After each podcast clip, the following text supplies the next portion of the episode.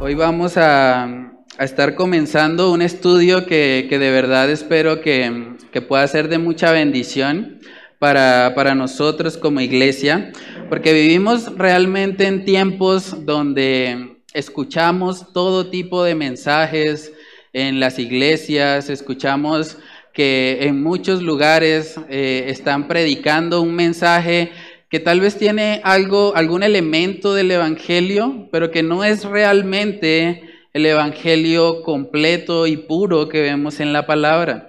Por eso hemos decidido empezar a, estudiar de, de manera expositiva una de las cartas más intensas que hay en el Nuevo Testamento. Yo diría que esta es una de las cartas más fuertes que escribió nuestro apóstol Pablo y la motivación precisamente de él era que el Evangelio estaba llegando a ser pervertido.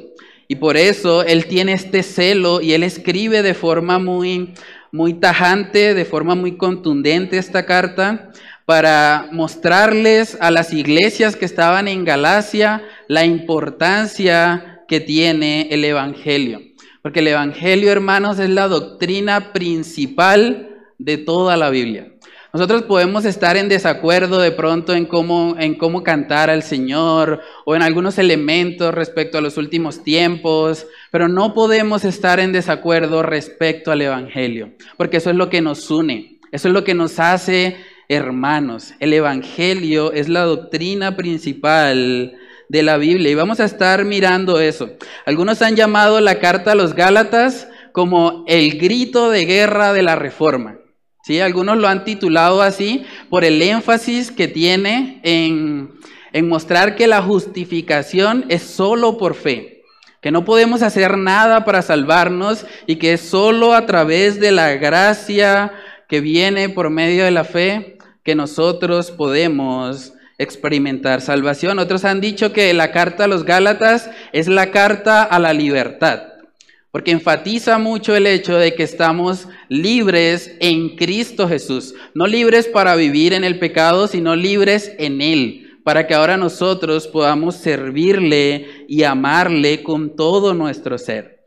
Pero en términos generales podemos ver que el apóstol Pablo lo que está haciendo con esta carta es cuidar la pureza del Evangelio.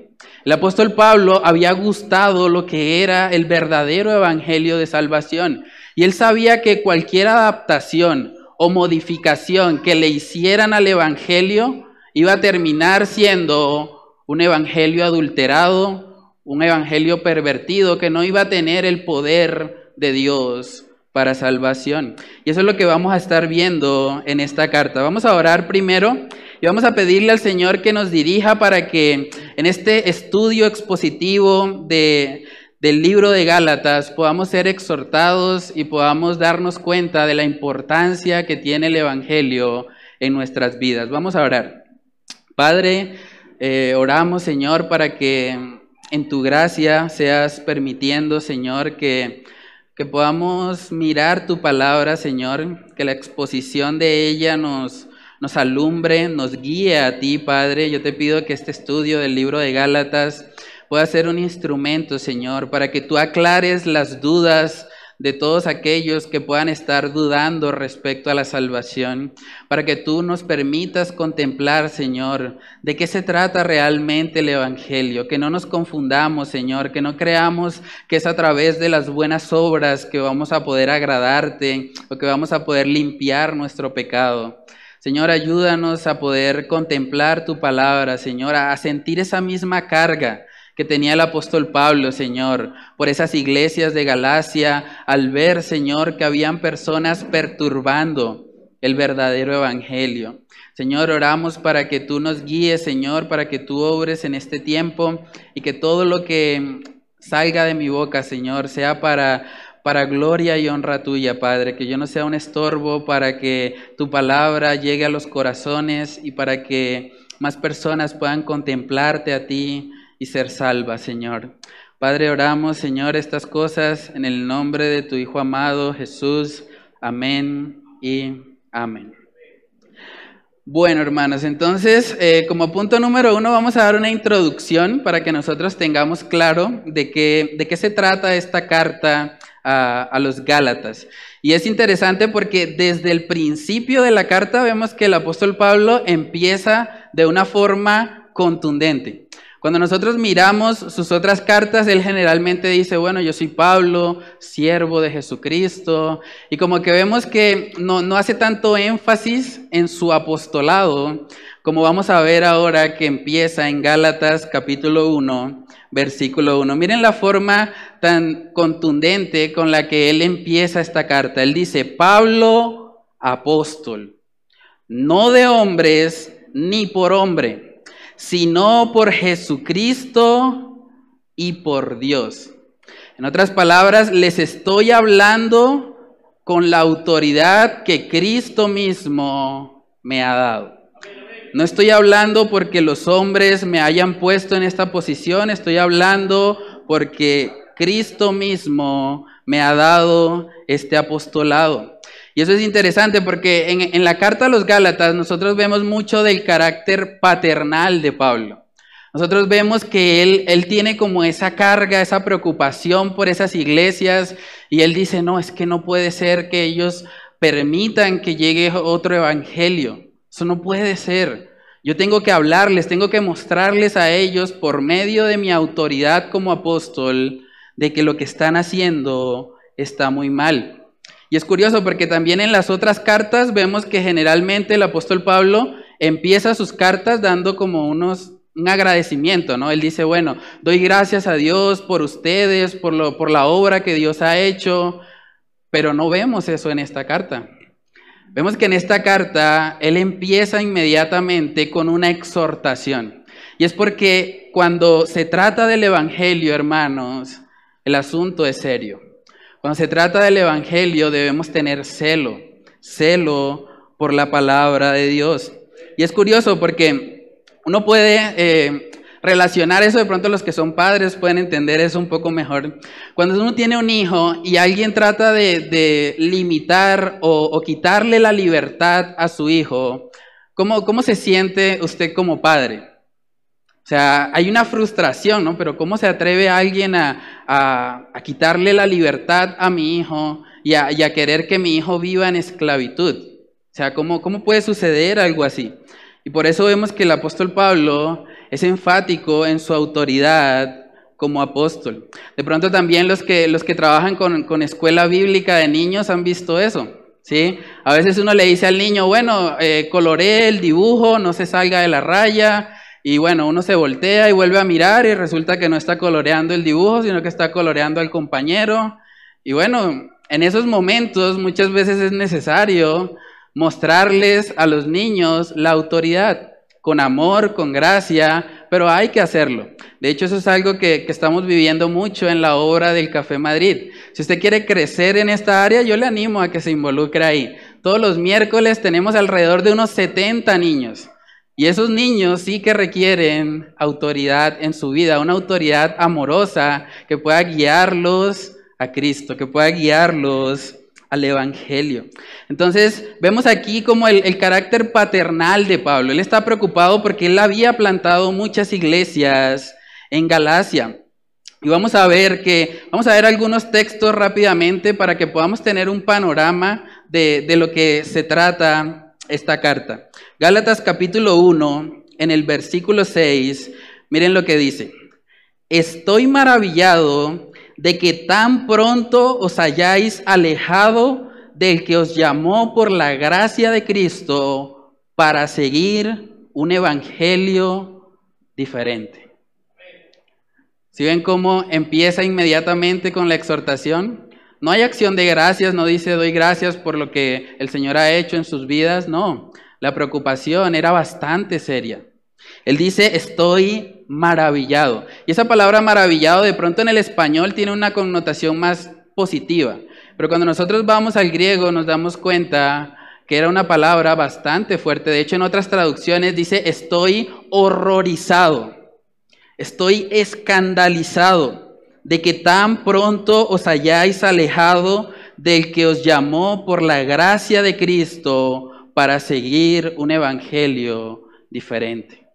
El apóstol Pablo tenía una carga en su corazón. Él decía, ¿cómo es posible que ustedes, después de haber recibido el Evangelio, ahora quieran vivir conforme a la ley? No, no tiene sentido eso. ¿Cómo van a querer volver a la esclavitud? Eso no tiene sentido. Eran como el pueblo de Israel queriendo volver a Egipto, queriendo volver a esa esclavitud. Vamos a ver también en Gálatas capítulo 3 que el apóstol Pablo se expresa bastante fuerte respecto a ellos. Gálatas capítulo 3 versículos del 1 al 3 dice ahí, oh Gálatas insensatos, ¿quién os fascinó para no obedecer a la verdad? A vosotros ante cuyos ojos Jesucristo fue ya presentado claramente entre vosotros como crucificado. Esto solo quiero saber de vosotros. ¿Recibisteis el Espíritu por las obras de la ley o por el oír con fe? ¿Tan necios sois? Habiendo comenzado por el Espíritu, ¿ahora vais a acabar por la carne? ¿Ven lo fuerte que es el apóstol Pablo? Insensatos, necios. ¿Cómo van a permitir que otro evangelio los corrompa? También vemos ahí en Gálatas capítulo 5 que el apóstol Pablo usa un término bastante fuerte. De hecho, es la única carta donde, donde menciona algo así. Gálatas capítulo 5, versículos del 12 al 13, miren lo que dice. Ojalá se mutilasen los que os perturban, porque vosotros, hermanos, a libertad fuisteis llamados, solamente que no uséis la libertad como ocasión para la carne sino servíos por amor los unos a los otros. Término bastante fuerte, ¿no? Ojalá se mutilasen. Y el contexto de eso es la circuncisión. En otras palabras, él está diciendo, ojalá se castrasen los que los perturban, los que quieren obligarlos a guardar la ley para justificarse delante de Dios. Muchos comentaristas coinciden en que eh, este tipo de personas que estaba perturbando a las iglesias de Galacia eran los mismos que vemos en Hechos capítulo 15, donde sucedió el concilio de Jerusalén. En Hechos capítulo 15, en el versículo 1, vemos que había judíos que estaban enseñando que debía ser circuncidado o todos debían ser circuncidados para poder ser salvos. Miremos Hechos capítulo 15 en el versículo 1, dice ahí, entonces algunos que venían de Judea enseñaban a los hermanos, si no os circuncidáis conforme al rito de Moisés, no podéis ser salvos. Imagínense eso. O sea, estaban obligando a las personas a que se circuncidaran, a que volvieran a la ley. Y vamos a Gálatas capítulo 6 para ver el paralelo con lo que estaba pasando en las iglesias de Galacia. Gálatas capítulo 6, versículo 12. Miren lo que dice. Todos los que quieren agradar en la carne, estos os obligan a que os circuncidéis. ¿Ven la obligación? Dice solamente para no padecer persecución a causa de la cruz de Cristo. Los que quieren agradar a la carne son los que están obligando a otros a que se circunciden. Y el apóstol Pablo es bastante fuerte con ellos. Hermanos, esta carta de Gálatas es una exhortación a no ceder ante las presiones de la ley, ante las presiones externas que pueden llegar a nuestra vida. Y vamos a ver que algo, algo interesante ahí es que la carta a los Gálatas, a diferencia de otras cartas, no fue una carta escrita para una ciudad. Nosotros vemos, por ejemplo, la carta a, los Efesios, es la carta escrita a la ciudad que estaba en Éfeso, Filipenses, la, la, iglesia que estaba en Filipo, pero cuando hablamos de los Gálatas, no hablamos de una ciudad en particular, sino que hablamos de una región. Era la región de Galacia, es como si hoy por hoy alguien escribiera una carta a la región Caribe y puede ir para la iglesia de Cartagena, para la iglesia de Barranquilla, para la iglesia de Rihuacha, ¿sí? Pero lo que vemos aquí es que él le escribe a una región y ahorita vamos a ver en el mapa dónde estaba ubicada esa región. Dice en Gálatas 1.2, y todos los hermanos que están conmigo, a las que iglesias, plural, de Galacia.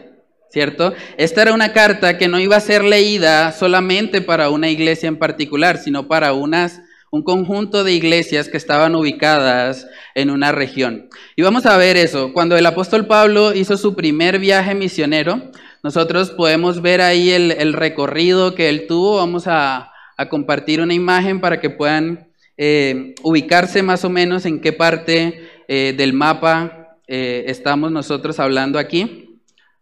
Eh, Gálatas vemos que era una región que, está ubicada donde lo que hoy por hoy viene siendo Turquía. ¿sí? Ah, bueno, ahí está la imagen. Ese fue el primer viaje misionero del apóstol Pablo. ¿sí? Nosotros vemos que él pasó por la parte sur de Galacia, ¿sí? por Antioquía, Iconio, Listra, Derbe, todo eso hacía parte de la región de Galacia. Eso hoy por hoy es, es la parte de Asia Menor, y hoy por hoy ahí se encuentra ubicado eh, Turquía. Y vamos a ver que toda esa zona que el apóstol Pablo visitó y donde él plantó iglesias, en esa zona había una gran influencia judía, al punto que el apóstol Pablo recibió mucha persecución de ellos. Incluso fue apedreado, y vamos a ver ahorita eso en el libro de Hechos, para que nos demos cuenta cómo el apóstol Pablo eh, evidencia la, la preocupación tan grande por las almas. Vamos a Hechos capítulo 13, vamos a ver ahí lo que pasó en Antioquía. Hechos capítulo 13, versículos del 46 al 50. Hechos 13, 46 dice, entonces Pablo y Bernabé, hablando con denuedo, dijeron, a vosotros a la verdad era necesario que se os hablase primero la palabra de Dios mas puesto que la desecháis y no os juzgáis dignos de la vida eterna, he aquí nos volvemos a los gentiles. Porque así nos ha mandado el Señor diciendo, te he puesto para luz de los gentiles, a fin de que seas para salvación hasta lo último de la tierra. Los gentiles, oyendo esto, se regocijaban y glorificaban la palabra del Señor y creyeron todos los que estaban ordenados para vida eterna. Y la palabra del Señor se difundía por toda aquella provincia. Pero miren lo que dice en el 50.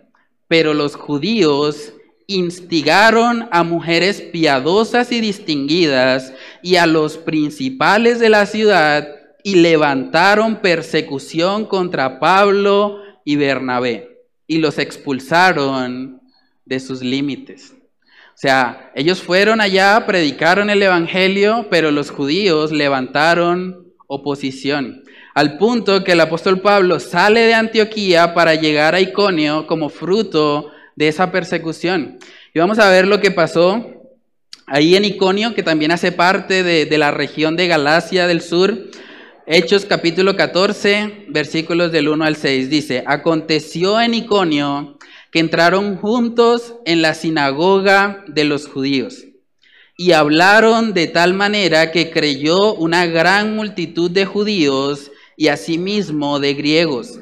Mas los judíos que no creían excitaron y corrompieron los ánimos de los gentiles contra los hermanos por tanto, se detuvieron allí mucho tiempo, hablando con denuedo, confiados en el Señor, el cual daba testimonio a la palabra de su gracia, concediendo que se hiciesen por las manos de ellos señales y prodigios. Y la gente de la ciudad estaba dividida.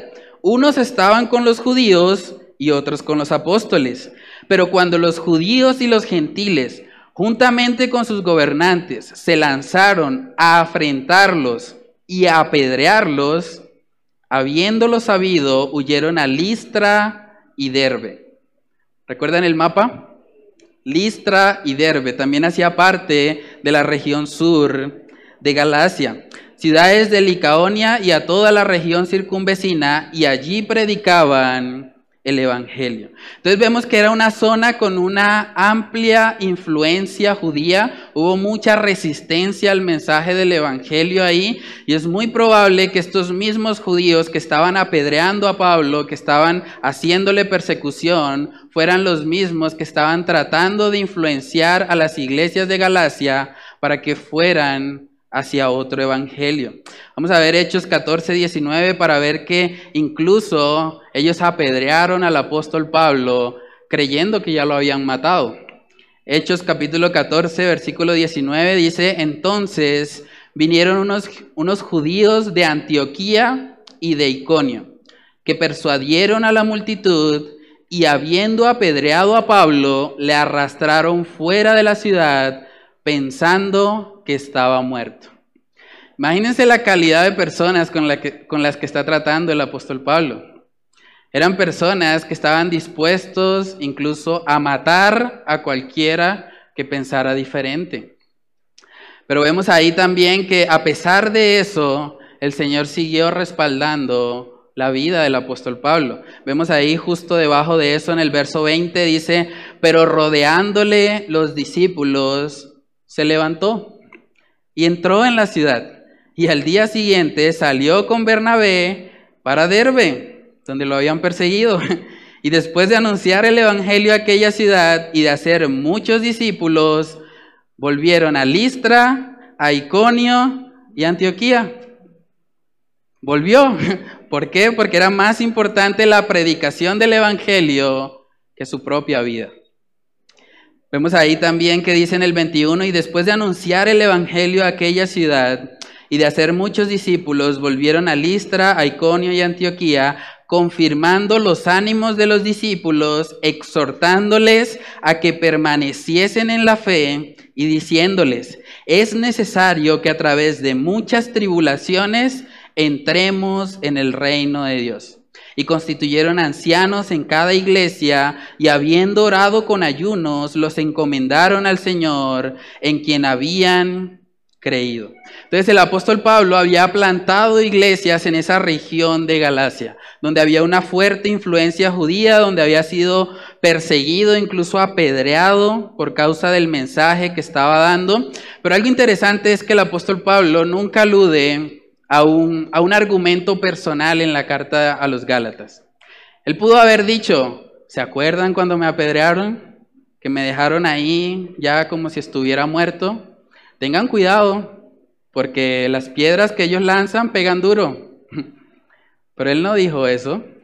Él sabía que era mucho más grave una mentira en el corazón que una pedrada en la cabeza. Porque la mentira en el corazón nos destruye por dentro. Y una pedrada en la cabeza no puede afectar nuestro interior.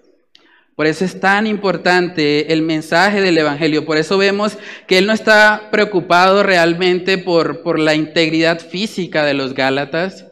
Él está preocupado por su integridad espiritual. Porque habían permitido que otro Evangelio llegara a sus corazones. Hermanos, yo quiero preguntarles, pongámonos en el lugar del apóstol Pablo. ¿Cómo hubiese reaccionado tú si sabes que alguien está adulterando el mensaje del Evangelio? No lo está adulterando solo para sí mismo, sino que lo está compartiendo a otros. ¿Qué hubieses dicho tú? ¿Qué le hubieses escrito a esas iglesias donde de pronto algún día estuviste, pero que ves que hoy por hoy se están desviando? ¿Cuál hubiera sido tu reacción? Porque lo que vamos a estudiar aquí en la carta a los Gálatas es precisamente eso. Es la reacción de Pablo al ver que los judaizantes estaban ganando terreno en las iglesias de Galacia. Y vamos a ver ahí, ya para adentrarnos como tal en la carta, vamos a, ver en el versículo 1 que el apóstol Pablo empieza haciendo énfasis en su apostolado. Gálatas capítulo 1, versículo 1 dice ahí, Pablo, apóstol no de hombres ni por hombre, sino por Jesucristo y por Dios el Padre que lo resucitó de los muertos. Entonces, lo segundo que vemos acá es la autoridad de Pablo. La autoridad de Pablo. Mucha gente se pregunta hoy en día, bueno, ¿realmente existen apóstoles en la actualidad? Vemos que en muchas iglesias hay gente que se autodenomina apóstol y dice, bueno, yo soy apóstol a las naciones, soy apóstol de esto, de aquello, pero realmente eso tiene una base bíblica. Vamos a ver en Hechos capítulo 1 cuáles eran los requisitos que debía tener alguien que aspirara al apostolado. Como ustedes saben, Judas murió, se suicidó prácticamente eh, y dejó un vacío, ¿sí? dejó el hueco ahí y cuando los apóstoles se dieron cuenta de eso, dijeron, bueno, necesitamos llenar el puesto que tenía Judas y vamos a ver cuáles son los requisitos para alguien que quiera ocupar ese lugar. Vamos a Hechos capítulo 1, Hechos capítulo 1, versículos del 21 al 22. Miren lo que dice. Es necesario pues que de estos hombres que han estado juntos con nosotros, todo el tiempo que el Señor Jesús entraba y salía entre nosotros, miren lo que dice el 22, comenzando desde el bautismo de Juan hasta el día en que de entre nosotros fue recibido arriba, uno se ha hecho testigo con nosotros de su resurrección. Entonces eso ya nos plantea un problema. El que quiera aspirar al cargo de apóstol debe ser una persona que haya visto el ministerio de Jesús comenzando desde el bautismo de Juan hasta el día en que él resucitó. ¿Eso qué quiere decir? Que la única forma en que alguien pueda cumplir eso es que sea alguien del primer siglo. No podemos tener apóstoles en pleno siglo XXI. Porque nadie puede decir que fue testigo ocular del bautismo de Jesús y de su resurrección. Y vamos a ver que el apóstol Pablo fue, fue muchas veces cuestionado en cuanto a su apostolado precisamente por el testimonio de la resurrección. Porque el apóstol Pablo no pertenecía al grupo inicial que vio al Señor resucitado. Y por eso muchos trataban de deslegitimar su apostolado. Y él muchas veces tiene que hacer referencia a eso, a, su encuentro con Cristo Jesús, para que la gente pueda entender que él era un apóstol legítimo. Vamos a Hechos capítulo 9 para ver ahí, Hechos capítulo 9, versículos del 1 al 6. Vemos ahí cómo fue la conversión del apóstol Pablo. Miren lo fuerte que es esto. Hechos capítulo 9, versículo 1 dice, Saulo respirando. Mírenle la terminología, respirando aún amenazas y muerte contra los discípulos del Señor, vino al sumo sacerdote. O sea, el apóstol Pablo era una persona sanguinaria.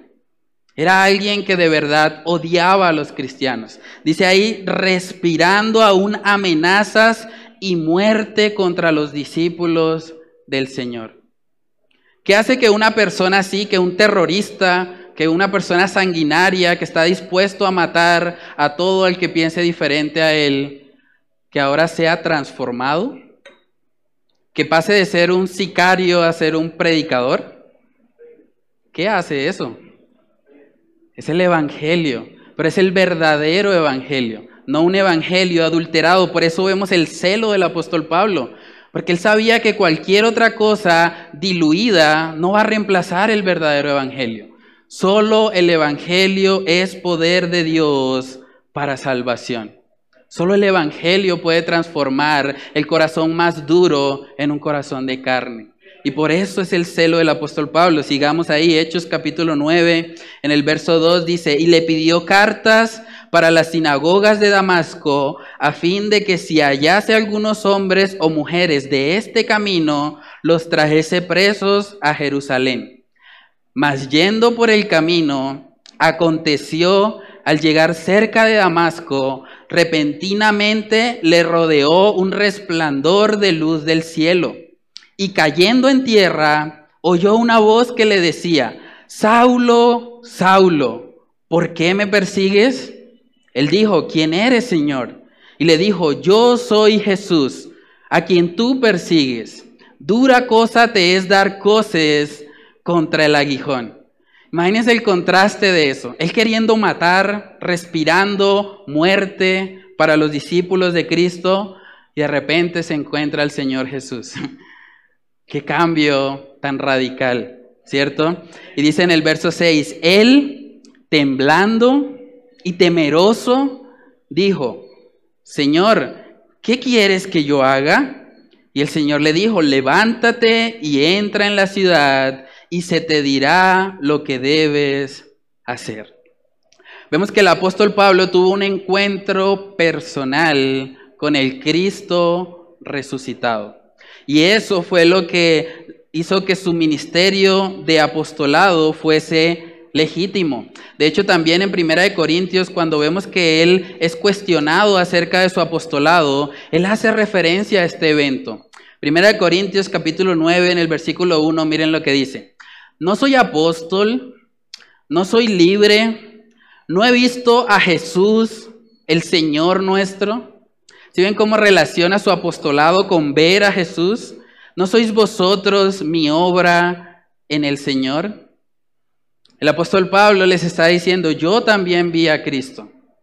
Yo también tengo derecho a ser un apóstol porque yo lo he visto, yo vi su ministerio terrenal y yo lo he visto resucitado. También en 1 Corintios capítulo 15 vemos que él habla acerca de eso y menciona que él fue el último de los apóstoles.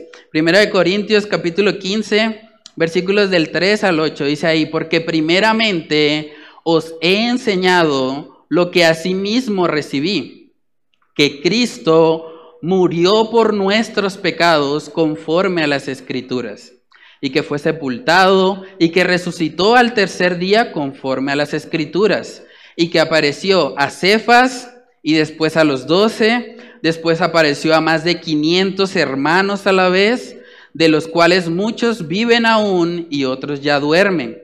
Después apareció a Jacobo, después a todos los apóstoles y al último de todos, como a un abortivo, me apareció a mí. Me encanta la humildad del apóstol Pablo. Él está diciendo, yo no soy digno realmente de ser llamado apóstol, pero soy el último que vio a Cristo Jesús. Y por eso, hermanos, podemos concluir que hoy por hoy no podemos tener apóstoles en ese sentido. Ahora, cuando nosotros miramos el significado de la palabra apóstol, que significa enviado, bueno, podemos tener misioneros, y podríamos llamarles apóstoles en ese sentido, pero no en el sentido de los doce. De hecho, cuando nosotros vamos a Apocalipsis capítulo 21, vemos que se habla de un número limitado. Dice que son doce apóstoles del Cordero. Vamos a Apocalipsis capítulo 21, en el verso 14. Dice ahí, y el muro de la ciudad tenía doce cimientos y sobre ellos los doce nombres de los doce apóstoles del Cordero. No dice 15, no dice 30, no dice 100, ni miles como vemos hoy en día. Dice los doce apóstoles del Cordero. Entonces, el apóstol Pablo hacía parte de ese grupo y por eso él tenía la autoridad también de hablar todo lo que va a hablar en esta carta a los Gálatas. Dice ahí Pablo, apóstol, no de hombres ni por hombre, sino por Jesucristo y por Dios el Padre que lo resucitó de los muertos. Y todos los hermanos que están conmigo a las iglesias de Galacia. Dice en el verso 3, gracia y paz sean a vosotros de Dios el Padre y de nuestro Señor Jesucristo. Hermanos, el apóstol Pablo había experimentado en carne propia el poder transformador del Evangelio. Y por eso él estaba tan preocupado por las iglesias de Galacia. Porque él sabía que cualquier cosa mezclada no iba a ser el verdadero Evangelio. Miremos Romanos capítulo 1, Romanos capítulo 1, en el versículo 16. Dice ahí, porque no me avergüenzo del Evangelio porque es poder de Dios para salvación a todo aquel que cree, al judío primeramente y también al griego. Hermanos, solo el Evangelio puede transformar un corazón de piedra en un corazón de carne. Solo el Evangelio. ¿Sí? Entonces, hay muchas personas que a veces tienen puesta su esperanza en un político. Y uno escucha gente decir, no, es que cuando gane este candidato, ahí vamos a mejorar. ¿O es que cuando de pronto eh, el partido al que yo apoyo gane las elecciones, ahí todo va a cambiar, todo va a mejorar? Pero realmente, hermanos, no hay nada que pueda transformarnos de adentro hacia afuera aparte al Evangelio. No hay nada. No hay nada externo que nos pueda transformar y de hecho eso es parte de lo que el apóstol Pablo va a tratar, porque de nada sirve cumplir con la ley externamente si internamente estamos llenos de corrupción. Y por eso es necesario que nosotros entendamos que el mundo no se transforma el mundo con buenas políticas, no se transforma el mundo haciendo obras sociales, el mundo se transforma predicando el Evangelio de salvación. No hay otra manera de que podamos ser transformados. Y es muy triste porque nosotros vivimos aquí en una cultura colombiana donde vemos que gran parte de la población dice ser creyente. De hecho, según cifras del Ministerio del Interior, se estima que acá en Colombia hay más de 10.000 iglesias, combinando iglesias cristianas con católicas. Hay más de 10.000 iglesias. Y tenemos una población de alrededor de 50 millones de habitantes. Eso quiere decir una iglesia por cada 5 mil personas. No está tan mal. Eso también quiere decir que tenemos más iglesias que colegios públicos en Colombia. Pero ¿por qué no vemos a Cristo reflejado en nuestra nación? ¿Por qué vemos que hay tanta corrupción? ¿Por qué hay tantos asesinatos? Eso no representa a Cristo. ¿Qué pasa con esas 10.000 iglesias? no están predicando el Evangelio de salvación. No digo que todas estén ahí, pero vemos que hay una gran necesidad de predicar el verdadero Evangelio. Porque combinar cosas, tratar de adaptar el Evangelio para que suene más bonito, para que sea más agradable, en últimas termina siendo cambiar el Evangelio. Y por eso no es efectivo. Porque el verdadero Evangelio debe predicarse tal cual está en la palabra. Vamos a ilustrar eso. Voy a pedir el favor a, Steven, si me puede colaborar. Steven está atrás en, audiovisuales. Él tiene ahí un, pequeño vaso de agua, ¿sí? Y vamos a ilustrar lo que está pasando de pronto en, muchas iglesias, ¿sí? Nosotros vamos a suponer que Steven es un chico que tiene eh, una dificultad en su digestión y él va al médico y el médico le dice, bueno, la cura para su problema es tomar agua, ¿sí? Entonces aquí vemos el vaso de agua transparente, como es el agua. Uno podría pensar, ah, bueno, pero es que este vaso como que ese color transparente, como que no es tan bonito, ¿no? O sea, ¿por qué no le agregamos más bien unas goticas para darle un poquito de color a eso? Eso, échele más, con confianza.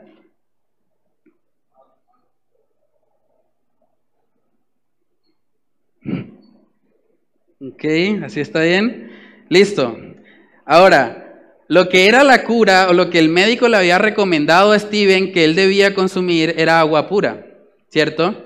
Pero si él mezcla eso, porque él dice, bueno, a mí me gusta como el color azul, así moradito, es como más chévere, ¿no? Como que da más ganas de tomárselo. ¿Será que si él bebe esto, eso le va a ayudar en su problema de digestión? No, ¿cierto? De la misma manera, hermanos, un evangelio diluido, un evangelio adornado, un evangelio adaptado para agradar a los hombres, nunca va a ser el poder de Dios para salvación. Muchas gracias, tía. ¿Sí? Un evangelio debe ser tal cual como la palabra lo, lo enseña. Es eso, hermanos. Esa es la clave. Nosotros necesitamos que ese evangelio real, puro y verdadero corra. Cuando nosotros escuchamos un evangelio que dice más o menos así, Dios a ti te ama y Dios quiere que tú seas rico. Dios quiere que tú seas millonario, que tú compres casa, que compres carro, que, que tú cumplas todos tus sueños. Eso es un evangelio que no transforma a nadie. Obviamente todo el mundo quiere esas cosas, están apuntando a los deseos de la carne. Pero no es un evangelio con el poder de Dios para transformar. Por eso es tan importante este asunto, por eso el apóstol Pablo es tan enfático, Por eso él dice, yo con mi autoridad de apóstol les digo que estoy maravillado de que ustedes se hayan desviado tan rápidamente. No puede ser que ustedes habiendo recibido el Evangelio de mi propia boca, ahora ustedes estén permitiendo que algo diferente al Evangelio entre en sus vidas. No puede ser eso. ¿Cómo pueden ustedes permitir que eso suceda? Y vemos ahí en Gálatas capítulo 1 que él empieza justamente recordándoles el Evangelio. Miren, lo que dice Gálatas capítulo 1 en el versículo 3. Gracia y paz. Me encanta eso porque desde el saludo vemos el Evangelio. ¿Qué es la gracia? Es un favor inmerecido. ¿Qué es la paz? Lo que obtenemos por medio de la fe. Dice, gracia y paz sean a vosotros de Dios el Padre y de nuestro Señor Jesucristo. Miren cómo empieza, verso 4, el cual se dio a sí mismo por nuestros pecados.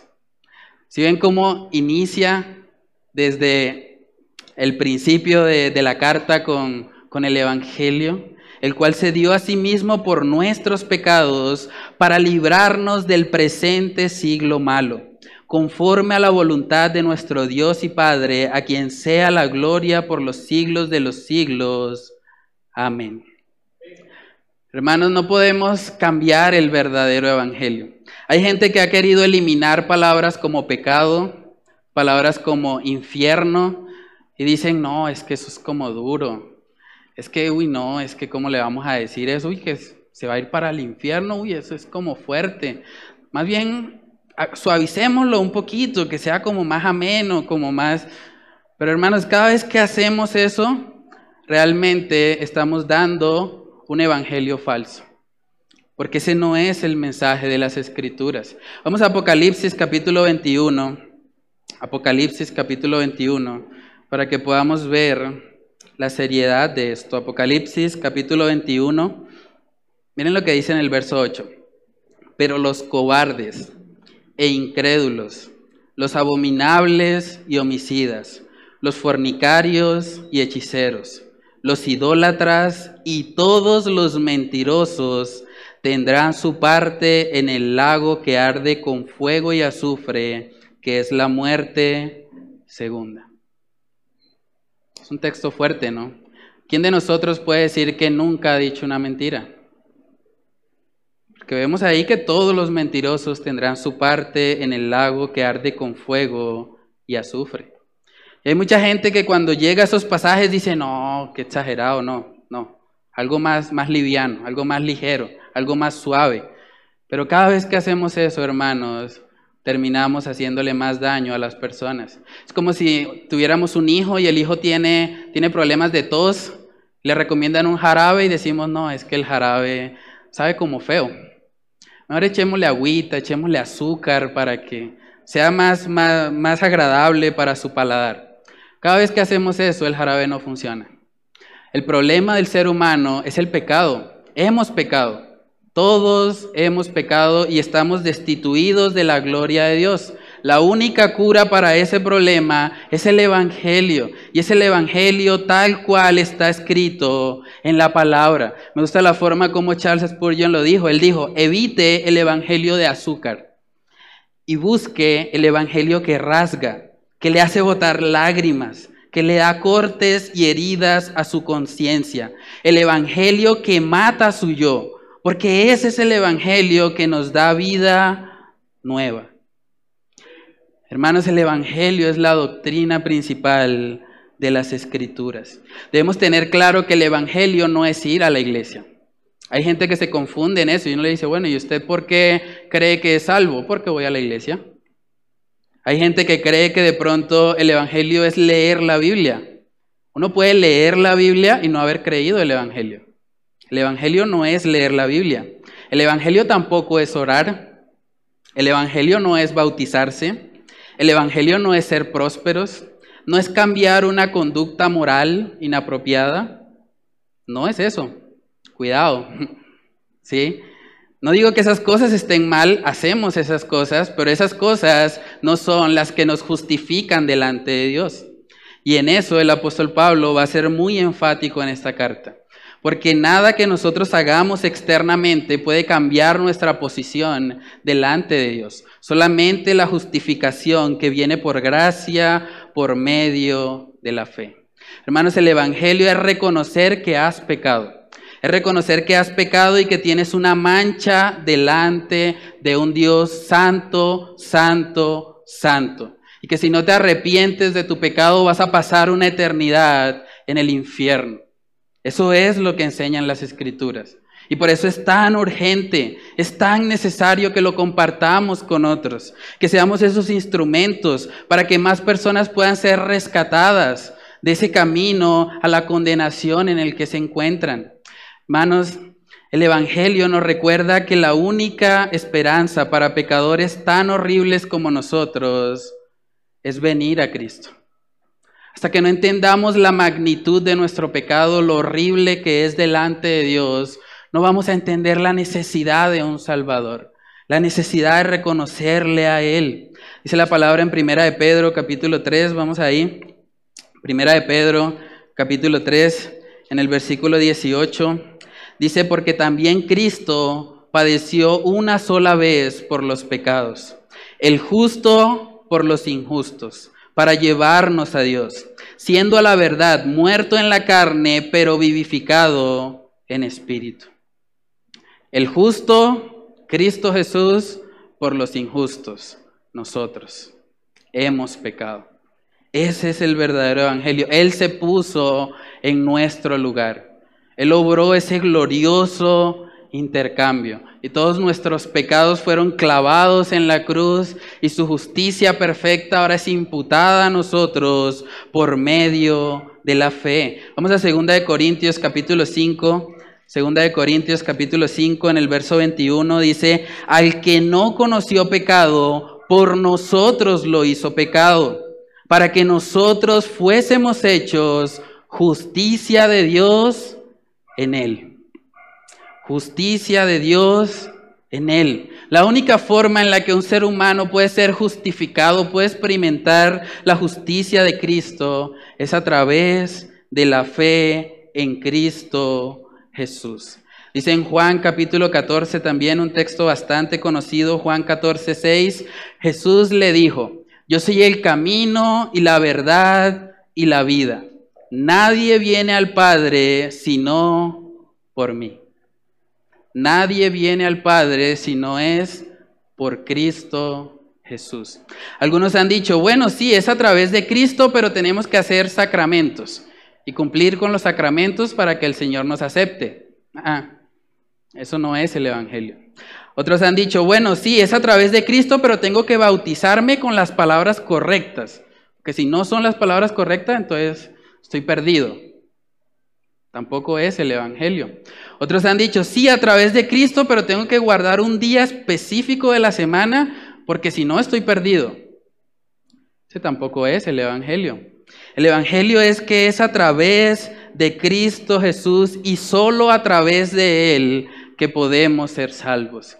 Es solo a través de Cristo Jesús. Dice Romanos capítulo 5, Romanos capítulo 5, en el versículo 1, dice, justificados pues por la fe, tenemos paz para con Dios por medio de nuestro Señor Jesucristo por quien, también tenemos entrada por la fe a esta gracia, en la cual estamos firmes y nos gloriamos en la esperanza de la gloria de Dios.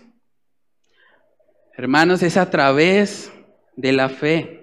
Y hemos hablado mucho acerca de la importancia que tiene el Evangelio, porque ese es el tema principal de la carta. Pero la pregunta para ustedes hoy es si han creído este Evangelio. Porque de nada sirve defender algo que usted no ha creído primeramente. Entonces yo le animo a que usted examine su corazón. ¿Dónde está su corazón? ¿Usted está confiando en las obras? ¿Está confiando en esta iglesia para salvarse? ¿Está confiando en lo que usted hace para recibir salvación? ¿O usted está poniendo toda su confianza en Cristo Jesús? Ese es el mensaje que debemos preguntarnos hoy en este servicio. ¿Realmente hemos creído? ¿Hemos creído el Evangelio? ¿Estamos seguros que si partimos hoy vamos a ir a una eternidad con el Señor? Podemos decir como el apóstol Pablo que el morir es ganancia. Tenemos esa seguridad en nuestro corazón. Si usted tiene dudas acerca de dónde va a pasar la eternidad, yo le animo a que hable con nosotros. Comuníquese, no se quede callado. Venga acá y nosotros a través de la palabra podemos mostrarle cómo usted puede ser salvo y cómo puede tener esa seguridad de salvación. Ahora, si usted ya ha creído en el Evangelio, también hay un reto grande en esta carta a los Gálatas. Porque si ya hemos creído en el Evangelio y hemos experimentado el poder transformador que tiene, entonces ahora tenemos la comisión de compartir ese Evangelio con otros. Entonces te pregunto, ¿a cuántas personas le has predicado esta semana? ¿A cuántas personas le has predicado este mes? ¿A cuántas personas le has predicado hace un año? Porque si realmente hemos creído el Evangelio, no podemos quedarnos con eso. Necesitamos compartirlo con otros. Esas sillas que están vacías deberían llenarse. ¿Por qué? Por personas convencidas del Evangelio que están invitando a otros, que están predicándole a otros, que quieren que más personas sean salvas. Porque el Evangelio produce eso. Vemos en el libro de Hechos cómo esa, esa convicción que ellos tenían del Evangelio los llevó a propagar el mensaje por toda Europa, por Asia y hasta lo último de la tierra. Pero ¿por qué no pasa lo mismo hoy en día? ¿Por qué no vemos ese mismo avivamiento hoy? ¿Qué está pasando con nosotros? ¿Será que nos falta más convicción? ¿No hemos meditado lo suficiente en el Evangelio?